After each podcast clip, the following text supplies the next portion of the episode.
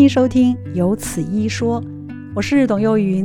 如果您是第一次听到这个节目，欢迎帮我们按订阅，也欢迎到 Apple Podcast 帮我们按五颗星，并留下好评哦，感谢您。今天为您邀访到的是台北荣民总医院肾脏科的主治医师蔡明村，蔡医师您好。哎，董姐你好，请教一下，我们刚刚在。节目开始之前，我跟蔡医师讨论，我说：“哎，小便有泡泡，就是等于蛋白尿吗？”呃，你的问题很好哈，就是基本上我们在临床上面哈，也是很多病人来就诊的时候呢，哎，他就是说他的小便泡沫比较多，然后呢，可能坊间呢，或是电视上啊，或是一些新闻报纸就会说，哎，这个小便有泡泡，可能是代表说，哎，那个呃尿液中的一个蛋白质，哎，蛋白尿哈，是不是有增加哈？那但是呢，必须要跟呃各位听众报告的就是说，呃，实际上哈，小便的一个泡泡哈。增加的话，其实不见得是因为呃蛋白尿增加所导致的哈，最主要是这个样子哈，就是说因为小便当中的一个泡沫增加，它还有其他的一个可能的原因。第一个是，假如说我们是呃早上刚起床的时候呢，由于这个晚上吼那个尿意憋得比较多，所以我们站在马桶前面呢，就是说，诶上厕所的时候有。这时候呢，这个尿液的这个冲击的力量会比较强的时候，本来就会比较容易产生这个泡沫尿。那可是呢，这个泡沫尿呢，其实并不是因为我们蛋白质哈流失到小便当中所导致的。嗯，那其他的因素也包含说，我们马桶的一些清洁剂哈，它其实也会改变这个呃，就是呃马桶里面的这个这个表面张力，所以说看起来呢，泡沫也会增加。嗯，所以说基本上呃这个。泡沫小便当中的泡沫尿增加的话，是不是就等同于蛋白尿？最主要还是要到医院哦做检查的，才可以做确定。那我们病人呢，可以观察一下他的一个小便，这个泡沫是不是就是很细、很很小这种泡沫？然后而且就是说，呃，观察了十五分钟到二十分钟哦，其实都完全没有消散的话，这个会比较是我们认为临床上有意义的一个泡沫尿。不然一般来讲的话，我们。呃，正常人解完小便之后呢，在马桶上面观察到的这个泡沫有大有小吼，然后而且呢，你观察个大概五分钟到十分钟，它会陆陆续续的这个消失的话，这都不是那种真正有问题的这个蛋白尿所导致的。嗯，大概呃，我们可以先做这样粗浅的一个分类。好啦，蔡医师刚刚说了一个就是冲力比较大，第二个就是马桶水箱或者是马桶内有清洁剂啊，那还有一个就是张力，那还有就是早水喝的比较少，浓度比较高，你冲下去它自然就会比较有泡沫。您告诉我，泡沫尿里面到底是什么东西会产生泡沫啊？我我们先说哈，就是基本上。呃，如果算是呃肾脏是有出问题的，我们大家比较担心这个蛋白尿来讲的话呢，最主要呢，它产生的这个泡沫，就是说，因为呃我们。呃，正常来讲的话，我们的肾脏呢，其实每天过滤出来那个经过我们肾丝球这个微小的一个过滤的构造所流失的这个蛋白质量其实不多，而且呢，就算是它真的有从我们的这个肾丝球这个微小的这个构造哦，它跑到呃我们的一个说过滤出来之后，其实我们的肾脏还会有一些构造可以再把这些蛋白质重新回收回去。所以说，我们真正我们担心的这个泡沫尿、蛋白尿呢，其实是因为我们的肾脏，要么是这个微小的这个呃肾丝球这个过滤的构造，这个滤网破掉了，所以我们在血液当中的这个蛋白质，它就会流失。跑到我们的呃，我们过滤的这个这些液体当中，再来呢，或是说有一些不正常的一些疾病，像是血液科方面的一些疾病，他们会产生呃这些肿瘤，可能会产生很多不正常的这些免疫球蛋白质哦，这也是属于一种蛋白质。那它因为它产生的量太多了，所以让我们的肾脏的一个过滤出来的这个肾小管，它无法去。呃，负担这么大量的一个蛋白质回收，它都会导致说这个小便当中的蛋白尿吼会增加，在增加的一个情况之下呢，我们观察到的就会发现说，哎，这个小小便呢，这个泡沫其实就是由于这个蛋白质会改变了我们的一个表面张力，让我们的这个这个这个泡沫比较不容易破掉，比较不容易消散，所以呢，就会产在在小便当中产生这么多的一个一个泡沫尿，所以病人呢，也许就会在这个时候呢有警觉，就会来就医。嗯、那当然，就像董姐说的，假设我们水喝的比较少吼，那当然就是说尿液当中还是会有。有那个就是一些些的蛋白质会流失出去，那因为我们的浓缩的尿液的话，就会让这些蛋白就是流出去的蛋白质的浓度稍微提高，所以也许会也会觉得说这个泡沫有增加。那另外就是像您您刚才就是说有稍微有带到，就是说其实我们有时候哦饮食当中如果蛋白质吃的比较多哈，有时候肉类的食物吃的比较多，也是会有这样子的一个表现，就是所以呃这些都不见呃大部分的情况下都不见得是有病理的一个。呃，问题，而是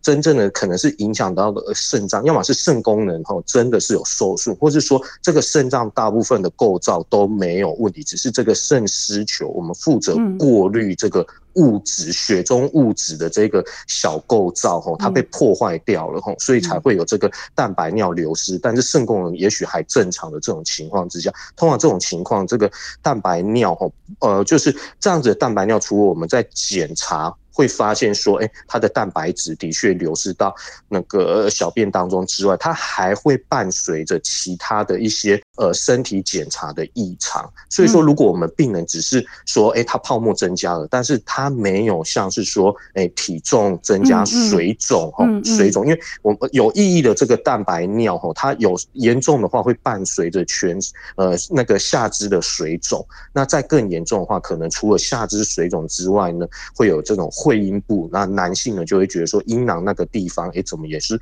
也是肿胀起来？哦，那当然越严重的话，身体的其他的部位也会有水肿发生，体重增加，或者是说甚至于呼吸困难啊，会喘啊这些问题，这都是比较严重的这种真正有问题的蛋白尿，它会伴随的症状。所以如果病人只是觉得说泡沫很像增加，但是呢又不确定说这个到底是或不是，其实也可以看看说自己的体重有没有说这种。正常的增加，呃，有没有水肿这些状况，呃，再来考虑是不是要就医来做检查。哦，可以从这边来做一个观察。蔡医师，您刚刚有特别提到，就是说他可能是冲力大呀，或者是浓度高啊？那我觉得男生对于蛋白尿，他们会马上觉得跟肾脏的功能有关，他们会比较紧张。女生对于蛋白尿的这个。警觉应该没有像男生这么高，但是如果女生一旦有蛋白尿的话，她她可能造成的这个危险度就会比男生高得多，因为她没有冲力大的问题，因为姿势尿的问题就会、就会比较不一样。所以如果女生蛋白尿是不是要更多一点点提高，就是泡泡尿是不是更多一点点要注意？呃，对，董姐应该嗯提的很好哦。另外来讲的话，就是说，哎，像呃男生跟女生哈，这个就是说，呃泡呃产生小便当中泡泡，或是说这个蛋白尿的发生的原因哈，大部分的情况之下，呃两个性别差异不大，但是呢，就是说另外来讲，就有一点要注意，就是说有时候年轻女性哈，这种泌尿道发炎的一个情况，那个比相对比较常见的话，有时候这种小便当中这种白血球或是细菌感染的话，也会让这个蛋白质的量稍微多一点点，所以也许在那个肉眼上你会觉得就是小便比较浑浊，也许也是因为这个蛋白质稍微增加，会有一点点觉得泡沫增加的状况。但是呢，这些通常哈我们都。不会说，哎，据据此就认为说这个病人一定是有这个肾脏方面的问题，因为他可能会有临床上其他的一些现象，让我们去判断说他是什么原因所导致的。那至于就是说，呃，真正的一个就是说，我们说假设肾脏，特别是肾丝球这个构造有问题的话，男性跟女性哦，在某些疾病上面，他们呃，就是说某些疾病是好发于某一些性别，这或是说哪个年龄的族群。群来讲话，其实是也会有差异的。所以这些东西呢，都可以在呃医院就诊的时候，由专业的肾脏科医师来做一个，就是做一些鉴别诊断，以及安排一些适当的检查，吼，来帮辅助我们将最后的一个诊断，吼，把它做出来。嗯，所以泡泡尿不要太紧张，我们要先排除蔡医师刚刚跟我们说的那几个可能性，然后蔡医师刚刚跟我们说的这几个观察点呢，你去确定一下，不要先自己吓自己。那如果真的觉得，哎，他好像真的是蛋白尿了，也有可能像蔡医师说的，那也有可能是假阳性或者是假阴性这件事情，对不对？对。是是没有错，就是呃特别就是说呃，因为我们一般吼大家比较接触的一些呃尿液的一个检查，就是说我们现在将呃这个情景呢再推展到，就是说也许呃我们呃呃病患哈，我们听众觉得说，哎自己很还是不放心，我不确定我这个泡沫尿到底是不是蛋白尿所导致的，所以我们可能一般会先到诊所吼，那诊所可能也是家庭医学科的医师这样一个就是说我们基层的医师来先做检。查大部分安排的一个尿液的检查，吼是这种就是尿液试纸这样的检查。这个尿液试纸它检测的这个呃是否病人的尿液当中有这个蛋白质，吼它的这个蛋白质是特别对于我们的一个呃我们称作为是白蛋白，就是那个白色的白，这个白蛋白，这个这个蛋白质是特别的敏感。所以说，像如果是其他的一些呃蛋白质所造成的一个蛋白尿增加的话呢，这个检查相对来讲就比较不是那么的一个敏感哦，所以说呃，但是这个尿液的这个试呃试纸检验呢，是基本上是一个比较快速，然后比较方便的一个筛检的一个工具。所以说我就是刚才跟董姐说的，就是我们除了哈要确定说病人这样子的一个状况是不是真的蛋白尿有增加之外，通常还会再询问病人的一些相关的一些呃临床的表现哦，那个还有就是说。会去做一些检查，因为真正有问题的呃这个蛋白尿的话呢，通常哦呃也会呃病人会有呃其他的症状，像刚才提到，就是由于我们的呃。蛋白质从血液当中流失，嗯，流失哦，就是到了尿液当中了，所以我们血液当中的这个蛋白质的这个浓度就会下降，嗯，那我们的一个呃血管内的水分呢，就是靠着这些蛋白质哈维持这个渗透压，将这些血液留在血管之内。所以说，一旦蛋白尿很厉害的话，流失的蛋白质很多的话，血中的蛋白质的浓度降低，哎，这些呃这些血管内的这些水分呢，就无法留在血管之内，就会那个跑到我们血管外面，到了我们的组织当中，就会导导致我们的这个组织水肿。那最常见的部位、最好发部位，其实就是下肢下肢的水肿。所以有时候病人就会发现，就会跟我们说：“哎，他觉得脚真的是看起来就是比较肿，然后呢，而且鞋子穿不下。”那临临床上的病人比较容易观察，就是说：“哎，他。”的整个足背吼，就是我们的一个脚的一个脚背这个血管的这个纹路吼，其实看都看不清楚，都变得很光滑、很光亮。哎，这个这个就是比较很有有可能就是这个水肿的发生。那很多病人呢大概可能就是也会听人说，哎，我们来自己按按看、压压看。但是呢，这样子在比较呃不是说呃训练的，呃没有经过比较 呃训练的一些呃病人自己做这个检查，是相对来讲吼。准确性比较不是那么的高，然后所以其实到了医院之后，医师会帮他做一些呃基本的身体检查，然后再就是注意一下体重是否有增加，因为有问题的这些蛋白尿，通常伴随着这个水肿的话，是。呃这个体重会明显的在短时间之内哈就增加个好几公斤，所以这些都会让病人其实整个这个生活的这个状况都会发都会都会有产生明显的一个变化，对，所以说我们可以借由这些。表现吼来判断说，哎，这个到底是不是真正的水肿？来做进一步的检查后来做确认。好，所以这一段我们就已经听蔡医师说的非常清楚，您的泡泡尿是不是蛋白尿？那蛋白尿的形成原因跟蛋白尿真正造成的风险，我们该提高注意的临床现象，蔡医师都给我们做很清楚的说明。嗯、我们今天为您邀访到的是台北荣民总医院肾脏科的主治医师蔡明春蔡医师。蔡医师今天跟我们大家分享的主题是我的小便有泡泡，来认识蛋白尿。为什么要认识蛋白尿？因为蛋白尿有没有蛋白尿在临床上它很密切连接，是跟肾脏有关系的。所以，我们今天特别请肾脏科名医来蔡明春蔡医师来跟我们大家讲一下蛋白尿跟肾脏病中间的关联性，还有怎么样去治疗。那呃，董姐你好哈，那呃很多的一个听众哈，其实就会很担心，就是说，诶，如果我们今天真的在呃医院诊所呢检查说我的一个小便当中的确蛋白。蛋白尿吼有增加的话，哎、欸，那这样子跟它的一个肾脏功能的一个变化，到底有什么样的一个关联性？嗯嗯，那所以呢，接下来可能呃呃家庭医学科的医师吼，或者其他科的医师有做这个尿液检查之后，就会将病人建议转介到肾脏科来做进一步的一个检查。嗯，那所以首先我先来回答一下说，这个蛋白尿的增加跟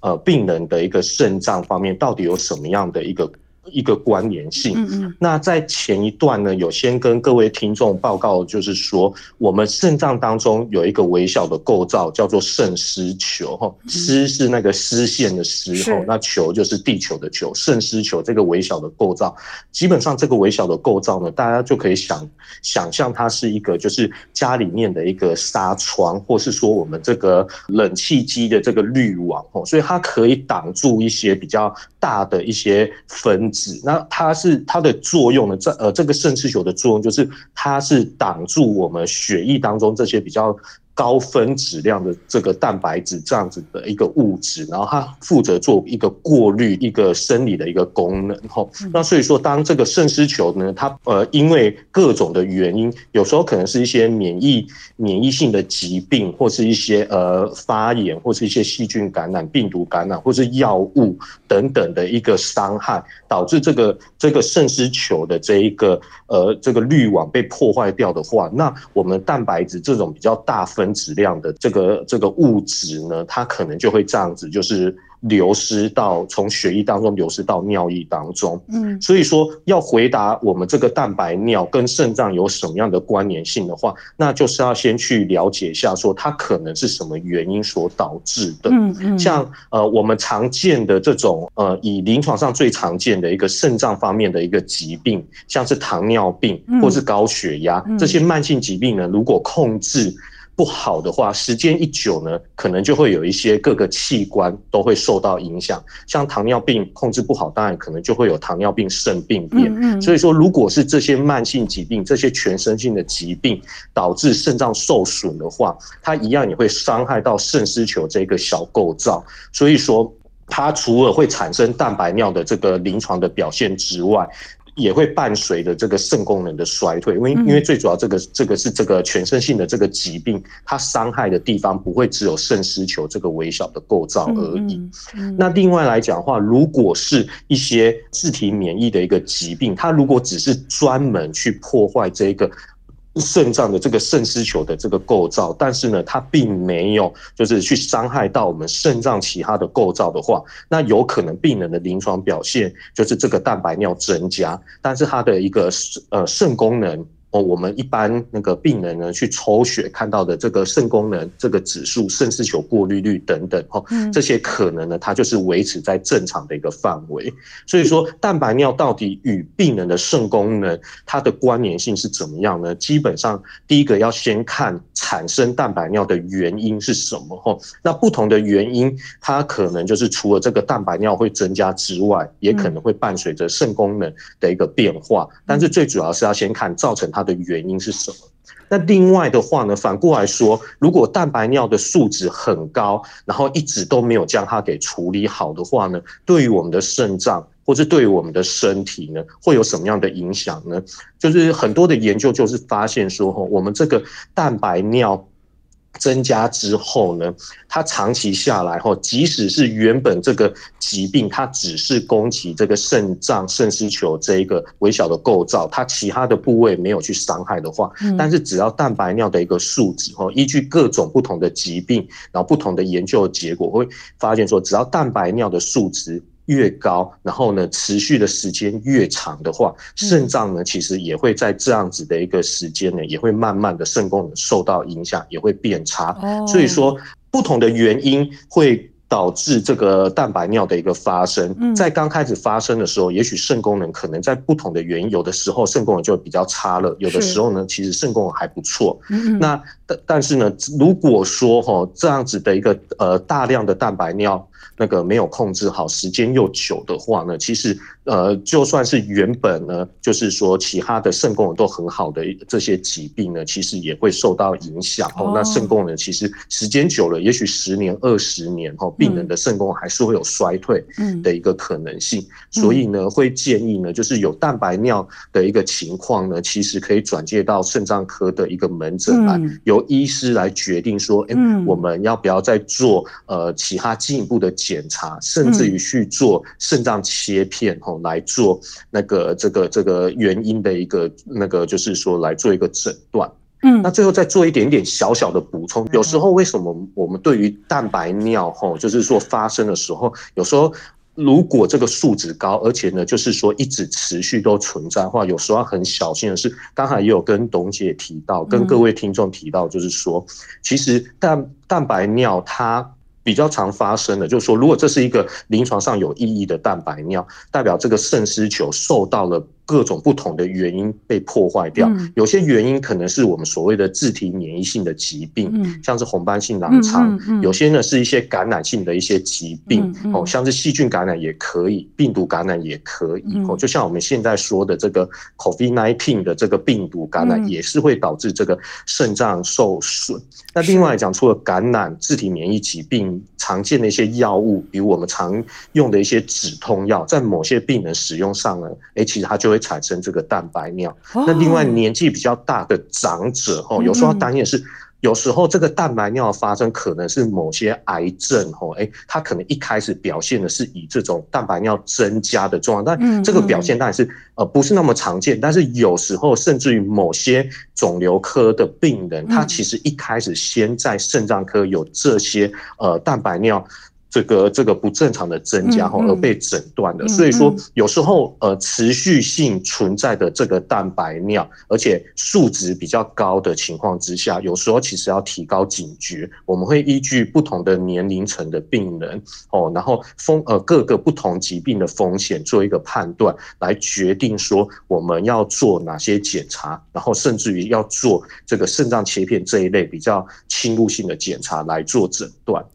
你听到吗？就说真的，嗯，蛋白尿听起来真的不是一个儿戏。虽然我们要经过一个很缜密啊，你不要自己吓自己，说那我有泡泡就是蛋白尿。一旦我们确认了这个蛋白尿，你刚刚有听蔡医师说，它不只是在肾脏引起的这些。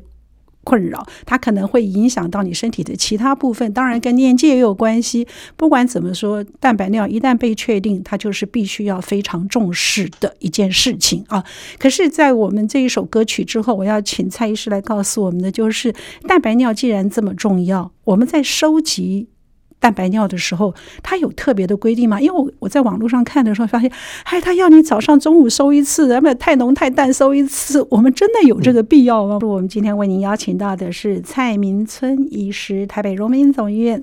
肾脏科的主治医师，来跟我们大家一块儿仔细说明介绍。我的小便有泡泡。认识蛋白尿，说说跟蛋白尿之间泡泡跟蛋白尿之间的关系。好，蔡医师，那您现在告诉我们，太蛋白尿的那个显示是对身体来讲一个非常重要的指标。那我们在收集蛋白尿的时候，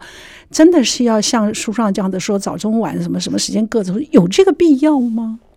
嗯。好，那跟董姐还有各位听众吼报告，就是说吼，过去来讲，我们收集这个就是尿液来讲的话，当然，呃，过去在呃，也许在二十多年前吼，二三十年前会说，哎，这个要收集二十四小时一整天的这个尿液吼，那来决定这个就是病人这个每天呢，呃，尿液排出多少的一个蛋白质吼。那在后续的一个研究吼，就发现说，哎，实际上我们可以收集。单次的一个尿液，然后呢，我们除了检测这个尿液当中的蛋白质之外，我们可以再去检测这个尿液当中的这个肌酐酸这一个物质的一个浓度，然后将这个蛋白质的浓度哈，去呃用这个肌酐酸去做校正，然后呢算出来的这个单次的这个这个尿蛋白。除以这个肌酐酸的这个数值，吼，约略就会等于我们二十四小时每天这样子流出去的蛋白质的一个总量，哦。这是因为说这个肌酐酸它主要是我们肌肉所代谢的一个产物，吼。那基本上男性跟女性，吼，这个大家每天的这个肌肉量，我们不会说今天的肌肉量跟昨天或是明天后天这这些在短期之内会有一个明显的变化，所以可以用这样子的一个再多检查一个数值后，我们就可以让病人比较方便的，不需要留二十四小时，这样每呃每一次去尿液就要把它收集起来。因为如果过去哈我们并没有这样子的发现的话，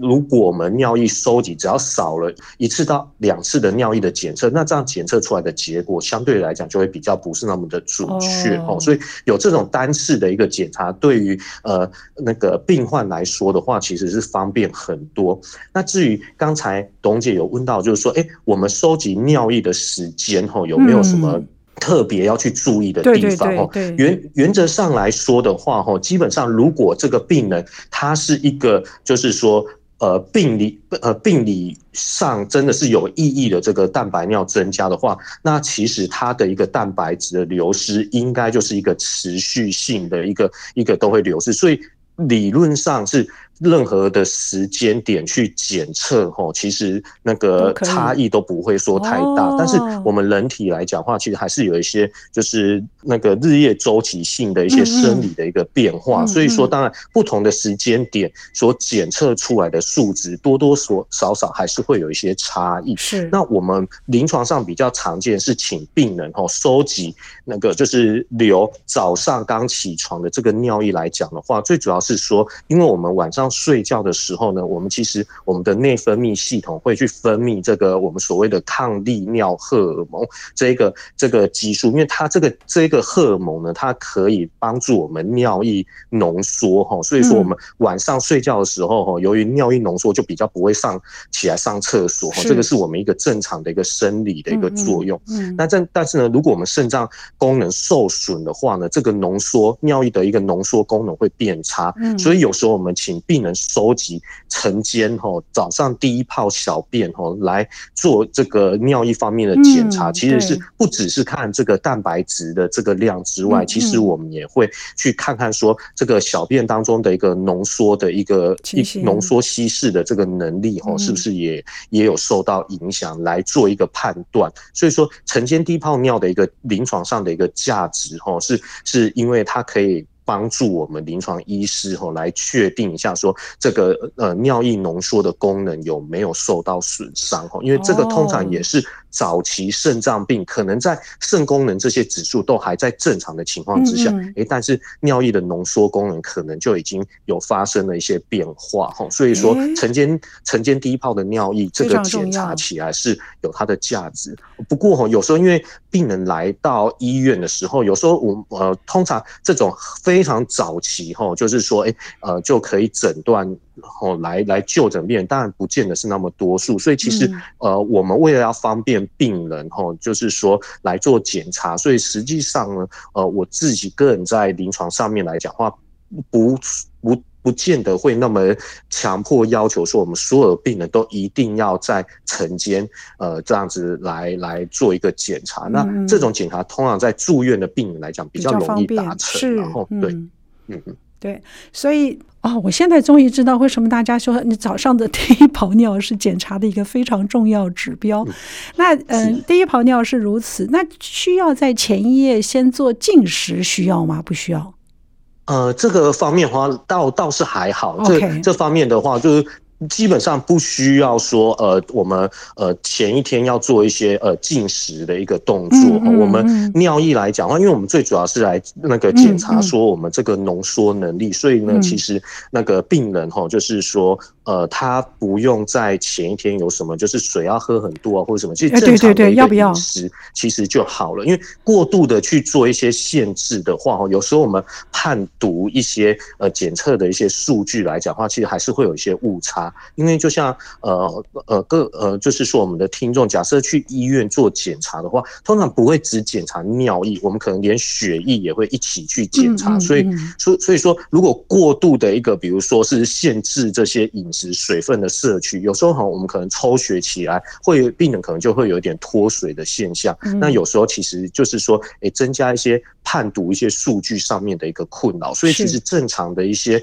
呃呃，以肾脏科这方面的检查，嗯，倒是不没有说太严格的去限制说这个饮食上面的一个一个要去注意的地方。嘿、嗯，但是这个收集的时间点的话，是对于我们来判断这个浓缩。能力其实有它的帮助。嗯，好，所以不用去进食，那当然也不用说你特别去多喝水，嗯、或者十二点钟以后你就不喝水。其实它就是一个正常生活，嗯、只要在早上我们把这个第一泡尿能够把它做一个收集，或者说做检验的话，嗯、它可以判读的。那个内容会比较丰富一点，是这样，对不对？是。那是那蔡医师，我再要请教一下，我们既然今天都嗯重点在这个蛋白尿上头，我就要请教一下，嗯、如果真的我们的有这个蛋白尿的问题，而且真的是跟肾脏有关系，因为它带蛋白质，它对蛋白质的没有办法好好的控制。我们在日常生活中，对于如果有肾脏病的人，他的蛋白质是不是要经过一个控制呢？呃对，那个我我们各位听众其实也是，就是说，呃，我特特别。是不只是听众关心吼，其实我们医护人员也是希望说，哎，病病患除了就是说，我们当诊断说这个病人可能有肾脏疾病，嗯，哦，不管他的肾功能是正常，或是说已经有受损的话，如果说有明显的这个蛋白尿增加的这样子的肾脏病的一个患者，哦，我们怎么样从这个饮食以及一些日常的一些生活的一个行为吼去做一个调整？嗯，那目前来讲，在大部分的一些研究当中，中吼，在饮食上面其实是会建议说，蛋白尿呃，就是比较多的病人来讲的话，他的饮食一定要稍微比较清淡哈，因为我们摄取的一个盐分。哦，过高的话，其实会造成我们肾丝球的一个压力会增加。嗯嗯、那我们肾丝球的压力增加，因为这个这个过滤的这个小构造可能之前就已经有受损了。那如果我们又让它的压力又再增加的话呢，可能它的一个破坏的严重程度就会更厉害，嗯嗯、蛋白尿流失的状况就会更更加的严重。所以盐分的摄取在蛋白尿增加的这个病人来讲的话，我们希望是减少，好的，减少盐分的摄取，这样。对于蛋白尿的一个减少，特别是某些呃医师开立的某些降低蛋白尿的药物来讲的话，这样子呃盐分。低低盐饮食的一个摄取呢，对于这些呃治疗蛋白尿的药物，它的一个效果会有加成的一个作用。嗯，那另外来讲的话，如果是在呃呃，特别是目前比较有呃临床的一些呃实证来讲的话，是在一些非糖尿病的一个患者，所以这就是比较专业一点，就是说不是所有的肾脏疾病的病人哈都一定适用的这个低蛋白饮食哈，因为在过去的一些临床的研究。就来讲的话，其实有将呃，比如说糖尿病的病患把它排除掉，或是一些先天性的一个疾病，比如说一些多囊肾的患者哈，或是一些免疫疾病所造成的肾脏病的患者，将他们排除掉后，发现说某一类的病人哈，只要不是这些原因所造成的一个肾脏病的病人，在呃特定的情况之下，低蛋白的一个饮食哈，对于肾功能的一个维持也是有它的一个效果。呃，但是呢，这个。可能就是要在呃，医师先确认说，哎，我们的病患是不是适合低蛋白饮食？然后最主要是他的营养状况要维持的稳定，吼，没有这种急性感染发炎，会让这个就是营养状态在急呃，在这个短期之内会有明显变化的话，然后适当的一个营养师吼，就是建议。那个卫教的一个情况之下，执行低蛋白饮食，对于肾功能的一个维持，哈，会有一定的一个帮忙。这在饮食方面的话，是呃，我们病患哈可以就是说，经由这样子的一个卫教来完成一个就是说比较好的一个低盐饮食以及这个低蛋白饮食。但是我原则上会认为，就是说，呃，低盐饮食相对来讲，对于蛋白尿的患者来讲的话，是基本上目前是通用于大部分的一个肾脏病的一个患者。是。那低蛋白饮食的话呢，是要看病人是什么原因所造成的肾功能的一个问题，吼，来做一个适当的一个介入就是。那还有一些其他像地中海。地中海饮食啊，或是其他的一些呃饮食来讲的话，它都是适用在呃某些，比如心血管功能有状况的病人吼适用。那这些呢，最好能够在那个就是医师、医医护人员以及我们的营养师的同仁吼，就是说我们合作情况之下，为病人设定一个比较呃合理，然后呢，就是说有帮助的一个饮食的一个菜单，然后来做执行，这样病人的一个呃肾脏的一个健康可以比达到一个比较好的一个维持。你听到喽，就是针对蛋白尿，如果跟着肾脏病，我们都已经被确诊的话，低钠饮食跟低蛋白的食物，这个营养是必须要被建议的。但是这种建议是要在营养师或者是在医师的指导之下进行，不要自己认为说啊，我有一个一个蛋白尿，我有两个蛋白尿，我今天就。少吃点蛋，蛋白质也是肌肉的来源，所以在摄取这些的时候，嗯、可能真的要跟呃营养师或者跟你的肾脏科医师做一个仔细的讨论。非常谢谢蔡医师，谢谢您。嗯、好，谢谢董姐，谢谢。今天的节目就到这儿了，谢谢您的收听，请记得按订阅，也欢迎到 Apple Podcast 帮我们按五颗星。如果听完我们的节目有什么想跟我们说的话，欢迎您利用 Apple Parks 的留言功能，我们会在之后的节目里面来回应大家。谢谢您。